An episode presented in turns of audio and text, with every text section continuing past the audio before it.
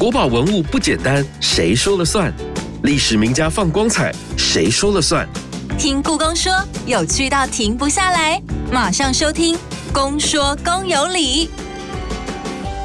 大家好，我是阿哲。故宫目前正在推出梵蒂冈宗座图书馆珍藏暨明清宫廷藏书特展。这次的特展是故宫第一次同时展示西方文物跟明清宫廷的珍稀古籍，让观众除了可以一览教廷的藏书文化，更能够看到华夏皇家的藏书精华。不过，这东西方的珍藏为什么会安排在一起展出？我们要从里头如何探究其中的关联跟各自的特色呢？今天就很荣幸邀请到故宫两位老师来为我们导览这次展览当中的精彩看点。首先欢迎故宫书画文献处古籍科刘国威科长，科长你好。呃，你好。再来是故宫书画文献处的曾继刚助理研究员，继刚老师你好。大家好，大家好。这次的特展啊，是以图书文献类的文物作为策展核心，规划了两大展区，一边是梵蒂冈，一边是明清。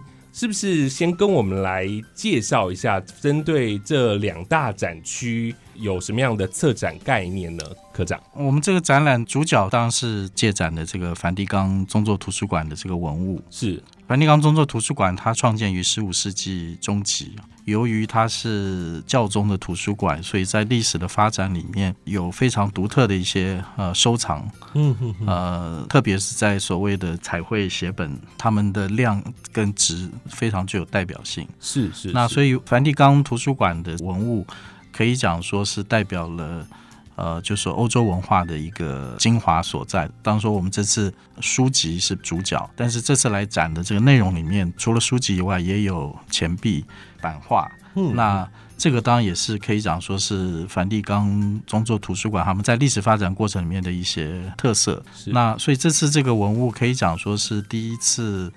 呃，不光说是首次来台湾展览，也可以讲说到亚洲地区来展览。嗯，呃。这么多的精品，第一次到亚洲地区展览，呃，非常的难得。对，那我想不光是对一般大众来讲，对我们策展单位来讲，其实我们也都算是第一次接触到这一类的文物。嗯哼。所以，我们为了观众啊，除了在欣赏到这个梵蒂冈宗座图书馆里面的这些独特文物以外，所以我们也。同时策划了一个就是主题，就是明清宫廷藏书，呃，来做可以讲说做一个东西文化的一个对比。好，那呃，为什么用呃明清宫廷藏书？最主要就是说，因为呃梵蒂冈这个中座图书馆创建的年代就是说一四五零年左右，对应中国传统的这个朝代，而且也配合我们故宫的典藏的这个特色，所以我们就以这个明清宫廷藏书。这样子的一个主题来跟梵蒂冈中座图书馆的这次借展的这个藏品来做一个东西文化互相辉映的对比。了解。但是如果说我们从展览的架构上面来讲，这两个展览的安排。啊，可能就不太一样啊。梵蒂冈宗座图书馆的这个展览，其中的这个单元的安排，其实是宗座图书馆那边的专业人员他们的建议啊。所以呃，我们现在在展览的展场里面的六个单元，按照的是时间的顺序哦。但这时间的顺序并不是这个文物本身的年代的，而是指。这一件文物入藏到图书馆的年代，所以像第一单元就是十五世纪，就可以讲说是他们图书馆。呃，就是初始召建的这个时候。是。第二单元十六世纪，对，第三单元十七世纪，以此类推，所以到第六单元就是到现代的二十世纪。嗯嗯，哎，但是在那个单元里面的文物，不见得是就是最早的文物，因为有一些比较年代早的文物，它可能是后来入场的。对，哎，所以这个是这个梵蒂冈图书馆的这个展览里面，它的单元的安排是基本上是照。照时间顺序的安排，不是以文物的类别。嗯，那但是在我们明清宫廷藏书这边，可以讲说比较是以类别哦这边来做分类。了解。接着我们就先从明清宫廷藏书这个展区来聊。邀请季刚老师先跟我们介绍一下，在这个展区当中，它大概的安排内容如何？故宫希望以一种互相辉映、或者互相搭配的方式来规划明清宫廷藏书特展的时候，我们首先遇到的一个问题就是。相对于梵蒂冈图书馆五百五十年间的收藏，不断的累积扩充，然后让文物本身来见证一个馆如何成其大的一个过程。是。明清两代的宫廷或者皇家藏书，却不断经过了许多的波折、嗯灾损、流散或者是失去的一个过程。所以，我们故宫博物院承袭了就是紫禁城的一些宫廷的一些旧藏，它就没有办法完全的按照时间轴线去讲说明代的明初入藏了什么，明代中期、后期、清代初、初中、晚期各自有哪些精品进入到了紫禁城或者进入到明清两代的宫廷。那因此，我们这一次在规划明清宫廷藏书展览的时候，我们出发点就跟范图以时间为顺序的方向有一点不太一样。我们希望呈现的是书籍，就是书之为物，在明清两代宫廷当中所扮演的角色。以及被赋予的意义。嗯，那所以我们规划了四个单元，表示呃书籍的四个面向。嗯，书籍在明清两代宫廷当中，它作为帝王统治的工具，这是一个面向。书籍本身被帝王当成艺术品。当做古玩、当做古物一般鉴赏跟收藏，这是一个面向。是，那再来是明清两代的宫廷当中，都有一个足以比喻为国家出版社或者国家出版中心这样的一个单位，来负责推广国家的文教。很重要的是，它也出版了许多代表帝王个人意志或者兴趣，乃至于学术成就的一些书籍。嗯，然后最后呢是。书籍这个东西，在呃明清两代宫廷当中，它也反映了跟宗教与政治之间，或者是宗教跟制度之间有非常错综复杂的互动关系。那因此，我们用这几个不同的面向，来把明清两代宫廷当中书籍的一些呃特色给呈现在观众面前，用这个方式跟梵蒂冈图书馆众多精彩的藏品互相辉映。嗯哼，故宫至少从民国一百年，我们办。了太阳王路易十四与康熙大帝这样的一个中西文化或者东西文化交流的一个大展以来，博物馆一直致力于举办各种各样的东西文化交流类型的展览。可是这一次，东方跟西方的文化，就是以书籍为代表的东西文化，就在故宫了，而且就在相距不远的两个展厅里面。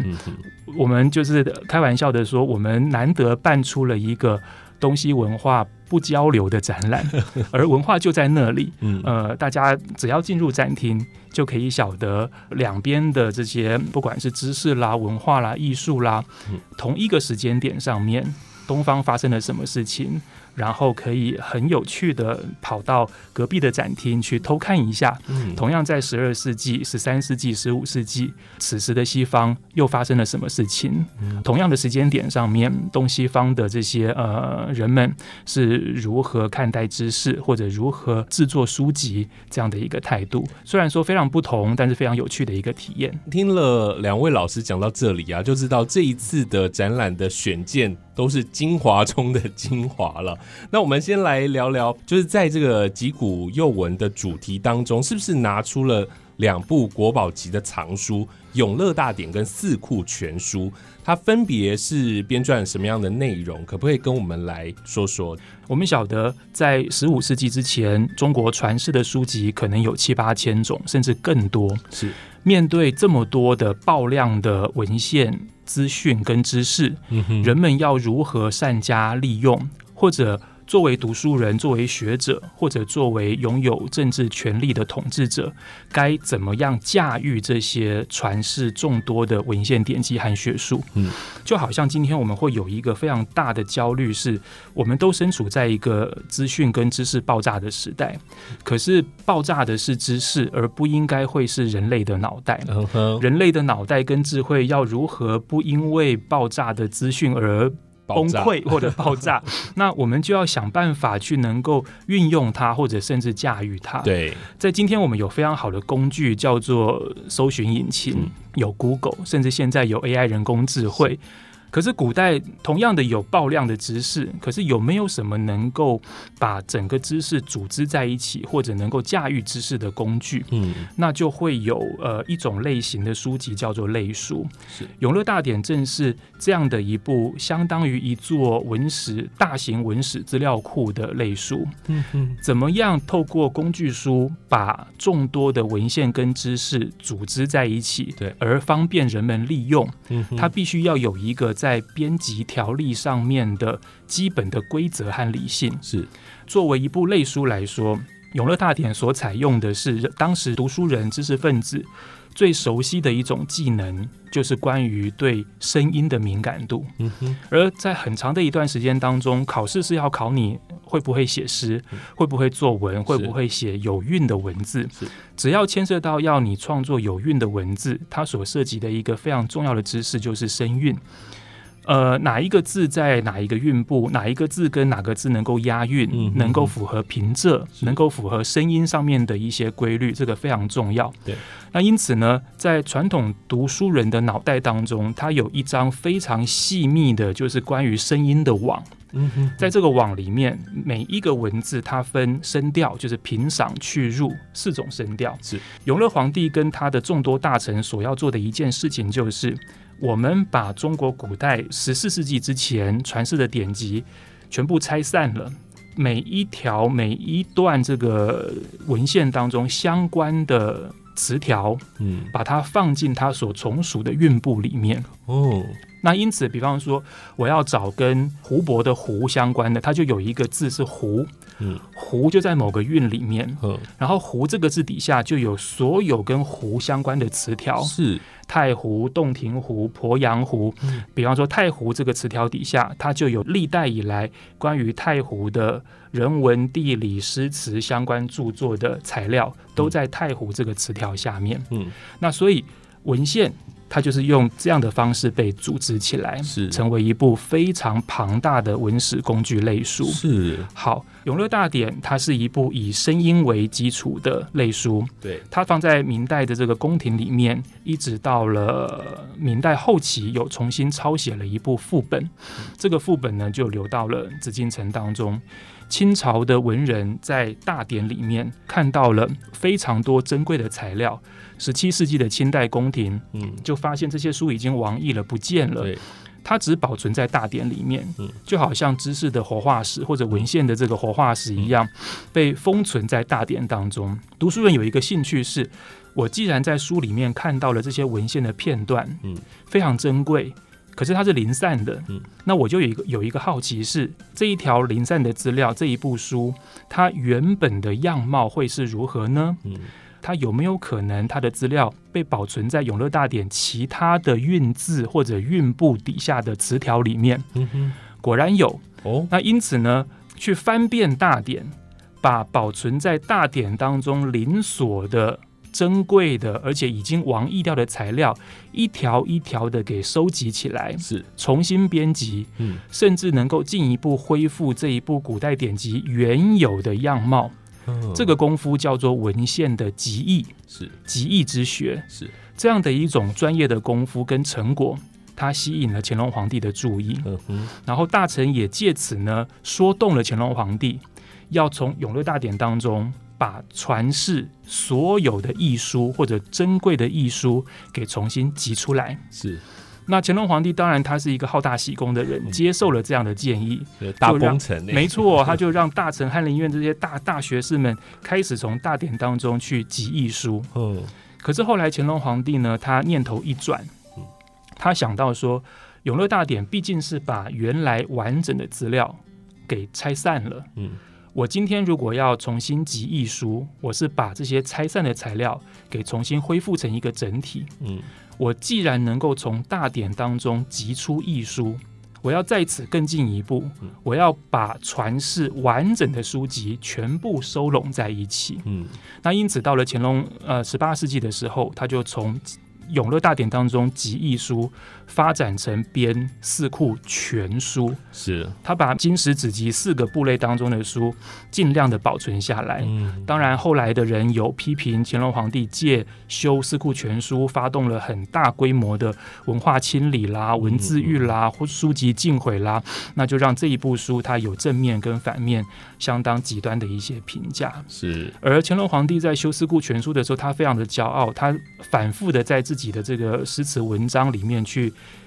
批评明成祖，批评永乐皇帝，说你这个皇帝啊，修永乐大典，嗯。第一个你的这个雇佣的人才程度很差，嗯不学无术；第二个呢，你把传统的文献割裂了，这个体力呢非常的不纯正；是。第三个呢，大典当中的取材这些书籍的材料过于腐烂，嗯。什么神仙啦、道教啦对，都有。它几乎是一个百科式的嗯。文献汇编。嗯。再来就是他还批评明成祖永乐皇帝说，你们这些历代要修大书的皇帝，嗯。通常要么是这个居心不良，要么是德位不正，嗯。要么是你借由这个修书啊来遂行对于臣下的极尽压迫之能事。是。他就用这些方面来批评明成祖跟大典这一部书，嗯借此来彰显自己。本人修《四库全书》的情操，这个目标是多么的高远，是多么的纯正。嗯经过两三百年时间的这个洗练，我们大概也从学术上面可以晓得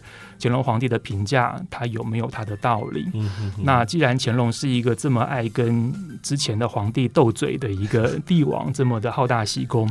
我们这一次在展览的时候就有一点点小小的。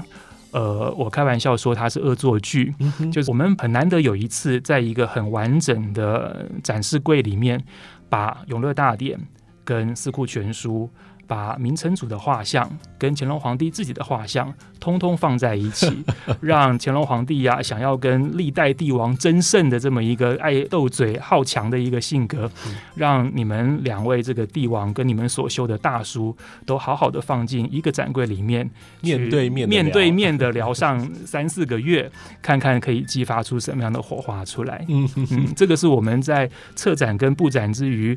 会有另外的一的一种小小的乐趣了。是这次的特展真的有非常多的看点，还有很多国宝级的文物拿出来展示啊。除了展示有许多皇家宫廷所收藏的藏书目录，也看到了这次展出的作品当中，竟然有一个是由私家编撰的藏书目录，是不是？没错，这一次有一部南宋时期昭德先生俊斋读书志，它是目前传世最早的一部私家目录。嗯，而我们说私家目录，不就是把自己藏书把它给列出来一份清单？那顶多是有人刻出来，这有什么非常伟大的事情吗？对啊，古人读书啊，他对呃知识确实是有一种狂热，甚至偏执。当然，他当中有能够发挥非常多关于知识的洞见跟观察力，嗯还有他的学术学养。呃，编纂《郡斋读书志》的呃曹公武，刚好是一个这么热衷于探索学术跟藏书的读书人。嗯，他不仅把他自己所藏的书籍编纂成书目，他还把他的书目进行分类，按照金石子集四部分类，它的分类是井然有序的。而在每一个类别前面，他加上了一段很提要性的文字，嗯就是在我们所谓的目录学里面的小序，嗯。就是每一个部里面有一个总序，哦。每一个类底下有一篇小序。是。那在这个类下面，才是把我所藏的书籍把它给排列下来，嗯按照时代啦，或者按照某一种理性的顺序给排列下来。是，而更重要的是，每一部书底下，它还有一篇小的提要。嗯那因此，我们刚刚看到有总序、有小序，书籍各书有提要，它就形成了后来在目录学编纂上面一个很重要的体例，嗯，就是关于解题的体例。是乾隆皇帝修《四库全书》的时候呢，《四库全书》有一个总目对，总目是按照金石子记分类，部跟类底下都有序文，嗯而每一部书有提要、有解题。哦，这个完整跟严密的体例，它所仿效的对象就是曹公武的《郡斋读书志》。是而到目前为止，存世有一部唯一的宋版的《郡斋读书志》，就藏在故宫。是，而这一部宋版书，它也被写进了《四库全书》里面。嗯因此呢，从宋代一直到清代，我们可以看到一位学者他自己的学术著作对于后来官方编纂国家型的这个大的书籍产生的影响。我们也可以看到，在曹公武的《俊斋读书志》里面，他有相当多的资料。在乾隆皇帝修四库全书总目的时候，他都被征引了，并且呢给予了相当高的评价。是所以这个是他在学术上面的一些内涵跟成就。是，所以这一次的展览当中才会把这个作品拿出来展出给大家看。另外，刚刚说到了皇家出版中心，是不是在历朝历代都有这样的一个单位推出他们的重要图书呢？大部分都会有专管的一些机构跟权责单位。是，当然，到了明清两代的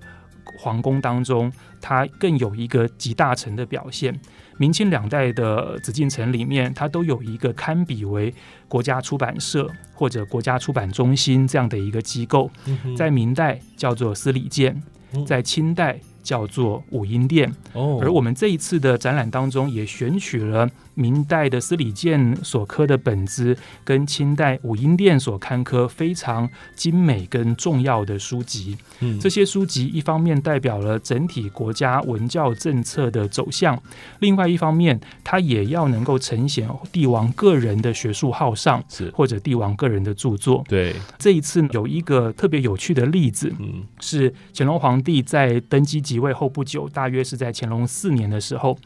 他就想要修一部关于明代史事的史书，叫做《明通鉴纲目》，是。仿照朱熹《资治通鉴纲目》的体例，他想要把明朝一代的史事修成像是《通鉴纲目》那样的一一本一部书出来。嗯哼那因此呢，大臣就秉承着皇帝的旨意，开始收集史料，开始编纂史书。嗯正巧在故宫博物院的藏书里面，有着这一部《明通鉴纲目》从最初的稿本发展到最后五英殿刊刻的最终定本的一个过程，是当中还包含了反来覆去的几个阶段不同的进程本。嗯皇帝会在进程本上面用红色的朱笔批改，是。呃，告诉你这个地方不对，这个地方修改，然后你说错了，那这个地方应该是怎么样？那大臣在接到皇帝派下的功课之后，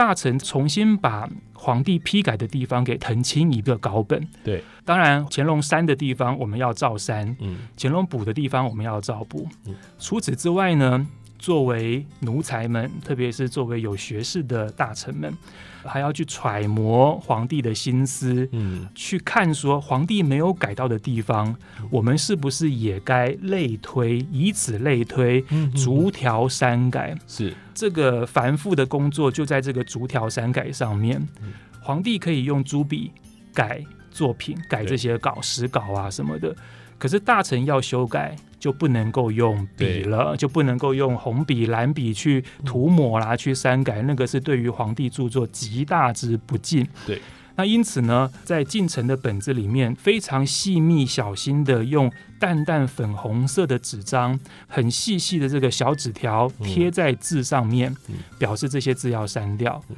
那如果是要把一段一整段文字删掉，嗯就要在开头跟结尾去裁成像上下引号的符号，哇。把这一段文字给框起来，表示它要 删掉。嗯。那如果有要增补的文字呢？同样的，用淡粉红色的纸张裁成很工整的纸条，服贴在原文上面，嗯。然后用极其小巧跟精致的蝇头小楷嗯，把要增补的文字写在纸条上面，嗯。服贴在正文之上。是。所以，当我们看到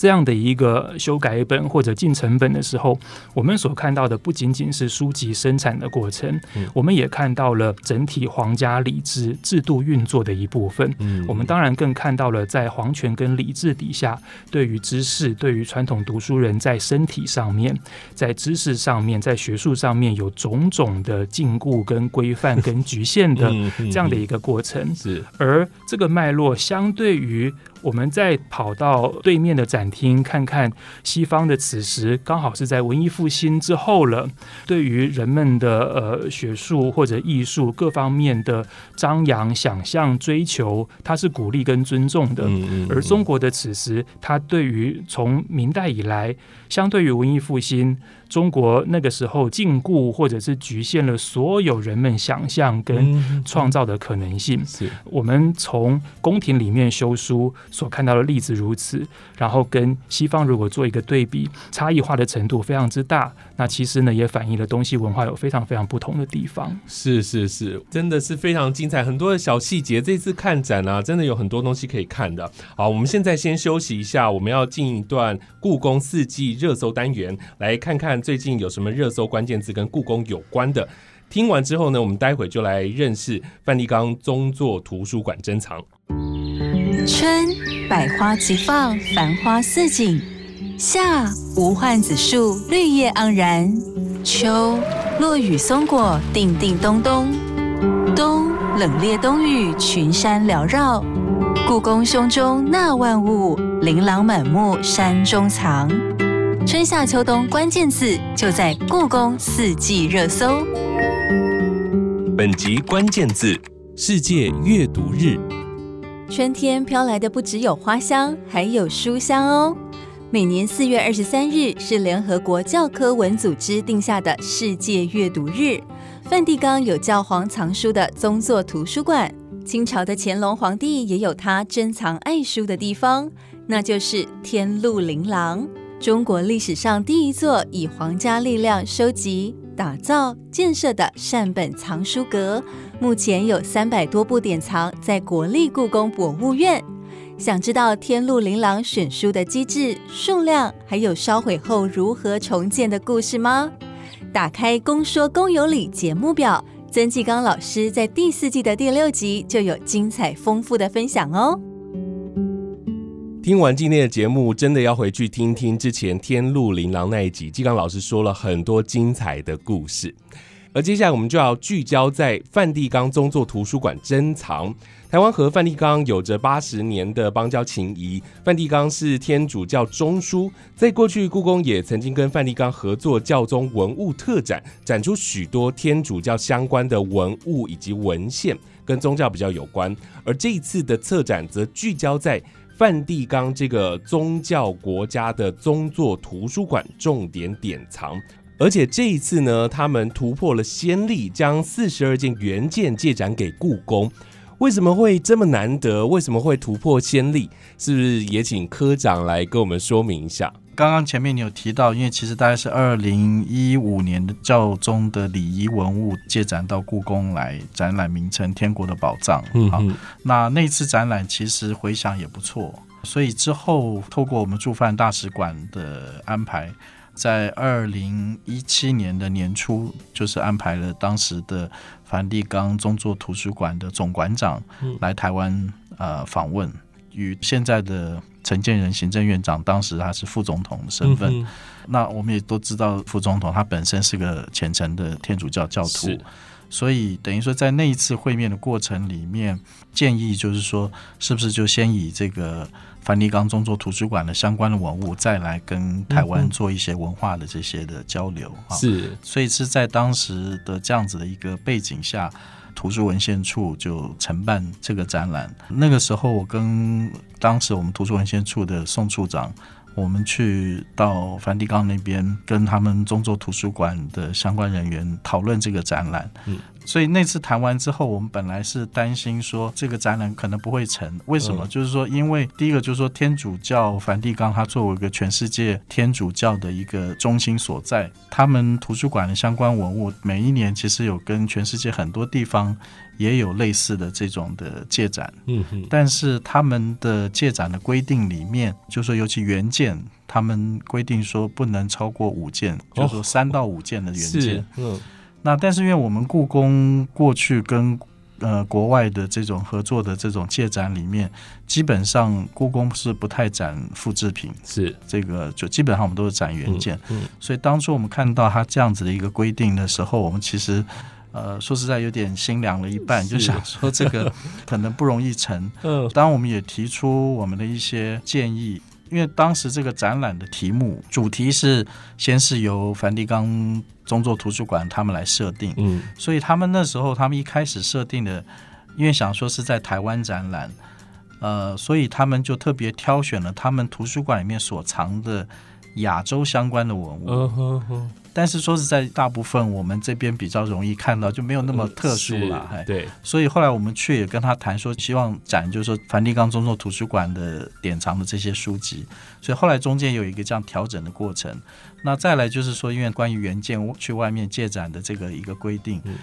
那那时候本来怕说这个展览可能就是不是就会没办法继续下去，是但是呃，当后续的发展就是说，其实确实是教宗他对于台湾这边他是很重视的，是很重视，所以才这次能够有这么多的原件到台湾来。真的是很给台湾面子哦，非常非常的难得的一次机会，大家一定要进到故宫来看这次的展览。刚刚其实科长前面有提到，就是中斗图书馆里面所收藏的东西真的非常的广泛，不单单只是宗教而已哦，还包含了文学、历史、艺术、天文、数学、科学等等。那在这一次我们展出的文献当中，是不是有一件对于后世的地理学研究非常重要的著作，叫做《地理学指南》？科长是不是跟我们来介绍一下？中文翻译这个地理学指南，指的是希腊很著名的哲学家、科学家，包括也是天文学家，就是我们中文讲托勒密啊。托勒密是西元初期的人物，嗯但是这个书刚好也就是在当时文艺复兴的这个背景之下，嗯由当时意大利的一位人士 last name 这个 Scarparia，这个人年代是大概一三六零年到一四一零年左右，嗯好，也就是说。这个十四世纪后半到十五世纪初，这个人他把托勒密的这本书从希腊文翻译成了拉丁文。我们这次梵蒂冈借展给我们的托勒密的这地理学指南原件的有一本，它其实我们还有另外一本是就是影像输出的，影像输出的另外那个是一个彩绘图本，也很难得，很漂亮。嗯，两本时间其实差不多，都算是十五世纪。那这次展出了原件的这一本呢，它其实可以讲说是 Scarperia 这个人，他把它翻成拉丁文之后。当时在意大利抄写在羊皮纸上面的拉丁文的文本，所以可以讲说是这个书刚翻成拉丁文的时候抄写出来的。是好，我们展示的那个页面刚好展示的是地理学指南里面托勒密关于所谓地图绘制的这种投影学方面的呃哦它的理论。哎是所以你会看到那个图面上面有一个，我们现在讲就像这个球面几何的这种的一个嗯经线纬线这样。对这样子的一个图示，基本上就是说要把这个球面的这个东西怎么样能够把它投射到纸张，嗯因为纸张是一个平面的嘛。波罗蜜在那个年代的时候，它已经发展出很精确的这种绘制地图的这种投影学的这样子的一个概念，非常难得。嗯嗯嗯所以其实它算是一个工具书了，可以看到它上面可能要运用数学、科学，也不光是工具书啊，因为它虽然叫地理学指南，它当时关于这个世界的，比方这个世界到底有哪些地方啊等等的这些的概念，所以。所以我们另外展了一个一四七零年左右那时候匈牙利的一个书记主教，他请人绘制的。那但是他那个跟展原件这个羊皮纸的稍微不太一样的地方，就是因为在十五世纪那个年代，我们知道在欧洲就是同样有很多探险家出去所谓地理大发现嘛，是。所以在一四七零年的这个匈牙利他们绘制的这个版本里面，已经有出现了有一些多的地图是原来托勒密那个年代没有画的，嗯哼哼，哎，没有画的，呃，就是等于说是在那个年代的时候新发现的地理区，哎哎嗯，对，那我们这次展览的时候，我们还有放大，特别放大了，其中画的是那个意大利的那个部分。是是是。刚刚季刚老师有提到说，在明清的书本里头都比较工整、比较严谨。那在梵蒂冈的展区当中，我们看到一件展品叫做《罗马史》，嗯这个罗马史它就看起来非常的丰富缤纷，它有一些对啊，它有插图，然后有文字，可不可以为我们来介绍一下？当然，我们这次的呃，就是在所谓这个四十二件的原件里面，很独特的就是所谓的彩绘写本哈，对。就英文里面一般把这一类型说什么呃 illuminated manuscript，illuminated 就是说有彩绘啦，嗯啊、manuscript 指的是写本，这种彩绘写本有的更详细一点，把它称叫做泥金彩绘写本。哦好这种彩绘写本，它第一个大部分都是抄写图绘在，主要是就是我们讲羊皮纸，嗯哼。好，因为在早先的时候，欧洲的文化在比较早的时候，它本来也受埃及那边的影响，因为埃及他们的文字抄写图绘在缩草纸做成的这种纸张。它在沙漠地区，像埃及这个地方沙漠地区保存的话，就比较没有问题。嗯，但是如果拿到欧洲，就像意大利啦、等等这些地方，湿气年代久了，对，受这个气候、湿度啦，还有这些温度的影响，不容易长久保存。嗯哼，所以逐渐发展出来，另外用羊皮纸。哦吼吼，当然说有的不见得是羊皮，有的嗯是可能小牛皮或其他动物的皮，是羊皮是主要的。基本上在梵蒂冈，大概在西元九世纪左右，梵蒂冈就规定所有的书啊，还有档案，基本上都是抄写在羊皮纸上面，嗯所以羊皮纸成为那个时候主要的文字载体。是，那彩绘图集呢，其实是在早先的时候，特别是在修道院里面的这些的修士，当一开始主要抄写的是这种宗教类经典，像嗯圣经啦，或是弥撒这种礼仪类的书。嗯它有一个特色，就是说它通常不见得是每一页，但是通常是在这一本书里面的，比方一些隔几页的一个段落，嗯，要做彩绘的那一个地方呢，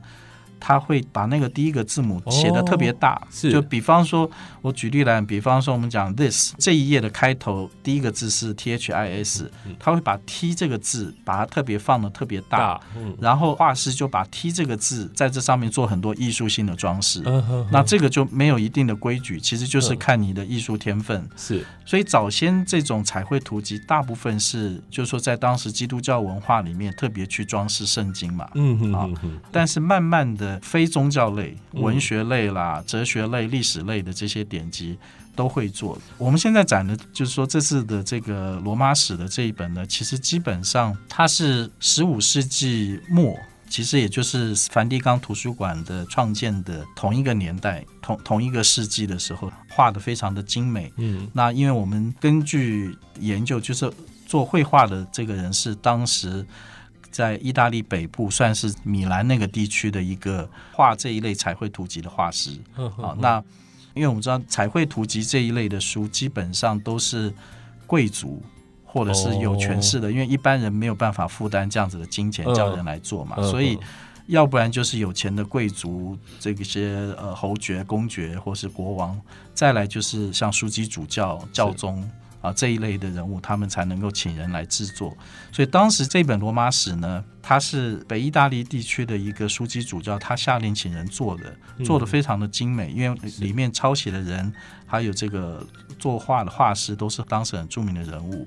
里面有一个特点是说，当时的传统，像如果是枢机主教或是教宗，他们每一个人会有他自己的墓徽，墓就是牧师的墓啦，是。啊，徽章的徽，嗯意思就是说，通常是枢机主教以上会有代表他位置的一个徽章。哦吼哎那在当时的传统，就这个枢机主教请人做了这本书的时候，上面会画上这个枢机主教的墓徽。但是这个书特别一点是说，他在十六世纪初后有一位教宗，哈，我们中文翻译叫儒略二世，哈，这个儒略二世 Julius Second，哈，这个儒略二世教宗在位时间一五零三到一五一三年，在位差不多十年。这个教宗是在历代教宗里面是一个很独特的一个教宗，嗯，怎么说？因为他呃，就是说后世我们在研究他的时候，他而且他自己也明白这么讲，他说他喜好刀剑胜于福音，哦，就是说哦。他是一个比较具有算是国王性格的这样子的一个教宗，是，而且这个教宗本身，我们知道在那个年代的时候，呃，梵蒂冈也遭受到很多的，就是外力的这些，就发生很多的战事啦。那这个教宗他本身是亲自有等于说率兵去抢回原来天主教被别人抢走的土地等等这些。但是这个教宗本身呢，就是他除了是一个有战功的很独特的教宗，他其实也是对梵蒂冈的整个的建筑上面他非常有贡献的一位教宗，嗯哼哼就是他对艺术啦、艺文这方面本身非常喜好。我们现在一般熟知的米开朗基罗、这个拉斐尔是、Raphael 这些著名的这些当时我们讲文艺复兴时期的著名的这些画家，就他们的很多的画都在梵蒂冈的这个教堂建筑上面，现在我们都还看得到嘛。那这个这个儒略二世他就扮演了很重要的角色，他请这些当时的著名的这些画家，把他们招聘到梵蒂冈来做作画。那那回过头来，我主要讲的是说，就是这本《罗马史》这本书呢，原本是这个枢机主教做的，之后呢变成儒略二世这个教宗的他的收藏。这个教宗呢，请人把原来这个枢机主教的那个墓徽呢，把它改化成他教宗的墓徽，所以就变成他的收藏了。是哎大家今天听到这个节目真的是非常幸运哦，我们可以听到这么多的故事。在这次的展览当中，除了有梵蒂冈宗座图书馆的图书收藏之外，还看到了这次的展出有钱币耶。为什么会有这个钱币相关的文物呢？背景我简单讲一下哈。本来在早先的时候，知识分子学问比较强调这些分科的学问，从十七世纪到十八世纪左右就开始讲究学问要综合的来学，跨领域。我们现在讲跨跨领域的来学，嗯所以逐渐形成了所谓的博物这方面。哦所以梵蒂冈图书馆是十五世纪中期创的，它历史发展的过程里面，尤其在十八世纪这个阶段，因为当时这个博物学的概念开始形成，所以在十八世纪，其中一位教宗，他对于钱币跟纪念章的收藏很有兴趣。，嗯。同样在十八世纪的时候，呃，先后两位教宗分别成立了我们翻成中文叫世俗艺术博物馆跟神圣艺术博物馆。这两个博物馆，它其实在那个年代，它就是设在图书馆的下面。嗯嗯所以我们知道，其实从十八世纪开始，名称是叫梵蒂冈宗座图书馆，在它的下面实际上兼具博物馆的功能。嗯嗯也是在十八世纪的时候，另外有一位教宗成立了就是版画部门，嗯所以这也是为什么梵蒂冈图书馆它现在哦有很丰富的版画的这些收藏。是哎，所以这个其实也就是梵蒂冈图书馆的它一个独特发展历史了。所以它的这个钱币收藏，其实在当今的收藏里面是很很有名啊，因为它的不光数量多，而且这个种类它收的很很。完全，所以这一次借展给我们的这个钱币的里面，当然说挑选的数量不是太多，但是都算是很有代表性的。啊。其中有两枚钱币，一枚是罗马的，一枚是希腊的，都是西元前五世纪的钱币。然后另外有西元前三世纪的，哦。就是罗马帝国时期的钱币，嗯。还有西元初期、第一世纪初期的，可能大家比较熟悉的就是那个罗马帝国的暴君尼禄嗯 Nero 这个尼禄那个时期做的钱币，所以哦一面是这个，就上面有尼禄的那个像是在在那边，这样。哇，今天两位老师讲的非常精彩，有很多的故事跟大家分享。当然，也希望能够帮助你进入到故宫看这一次的特展。今天节目已经超时了，但在最后，我想要请两位老师也号召一下我们的听众朋友进入到故宫看这次的展览。据说在梵蒂冈展区当中还有一个小巧思，是不是科长？因为梵蒂冈他们近年来在做的这个，其实包括我们故宫在内，尤其近年来这些数位科技的发展，大家对于这些古籍类、文物类，大家都会去做这个数位的扫描或是拍照等等这些。那梵蒂冈他们有超过八万册的这种彩绘写本，哈、那他们在近年来这个八万册这里面，大概有两万册已经有完整的做了这个数位的扫描，数位扫描。那我们这次在展场里面，我们在品名卡旁边，就说如果这一个展件是梵蒂冈已经有做了完整的数位扫描嗯的，哼哼，我们有呃放了一个 QR code，、嗯，就是你你如果用手机扫描。以看完整版，对，可以直接连到梵蒂冈的那、哦这一件文物，在梵蒂冈资料库上面的。那你有兴趣就可以直接看整本书的其他的内容好，那另外一个是我们这次在展场靠近入口的地方，我们挑选了这次展件里面十件观众可能看比较有兴趣的，放在八 K 的大荧幕上面，有做轮流的展示。所以有一些就是说你原本在柜子里面可能看不太清楚的，在这个八 K 的这个荧幕上面。呃，反而看得更更清楚，因为像我们这是在布展的时候，梵蒂冈有三位专业人员，他看到我们这个在八 K 荧幕上做了展示，他们看了也非常高兴，觉得我们这样子的设计很很好。呃，其中一点为什么？就是说，因为比方像我们讲到羊皮纸哈，因为羊皮纸它是一个动物皮的材质嘛，放在这么高解析度而且这么大荧幕上面的时候，你看会看到它那个那个羊皮纸表面上的。就是动物皮质的，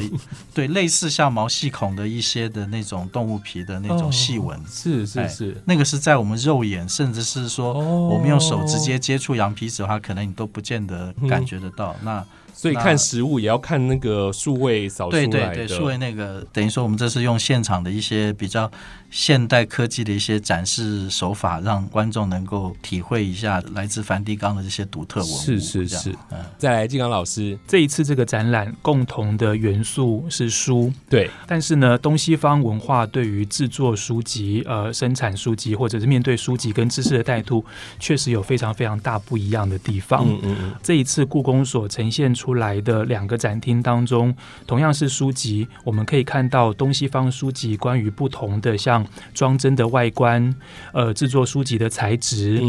编纂书籍或者抄写书籍所用到的各种各样的字体，嗯乃至于页面上面的一些装饰，彩绘的元素，还有呃各种各样的一些配件啦，都非常非常的不同。梵蒂冈的展厅当中有很特殊的羊皮纸的材质，对。而在东方的这个书籍当中，我们看到非常规整的用植物纤维的纸张所制作的书册。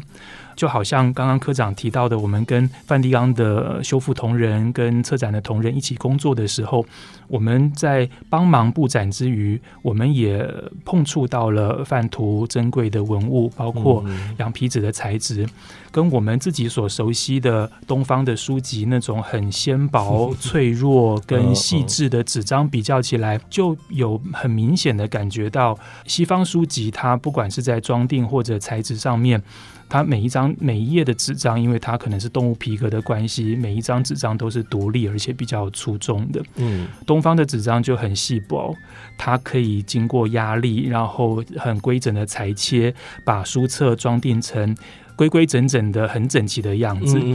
从这个面相来看，就好像跟东西方的某些文化的特质有一些些关联性，或者有一些些可以对比的地方。那因此呢，我们非常推荐所有的观众进入到博物馆的展厅当中，即便在书这个物质元素上面，它也是一座非常非常丰富的关于书籍版本的课堂跟教室了。欢迎大家到博物馆里面来看书，然后来。呃，欣赏跟比对东西方不同文化之间的相异跟精彩的地方，是不单单只是书本身的这些人文历史的内容，然后也包含了它的材质，然后它的工艺，其实这些东西都是看点哦。今天真的非常谢谢两位老师来到节目当中，跟我们分享这么多，谢谢，谢谢阿泽，谢谢大家。越听越上瘾，就是爱听公说公有理。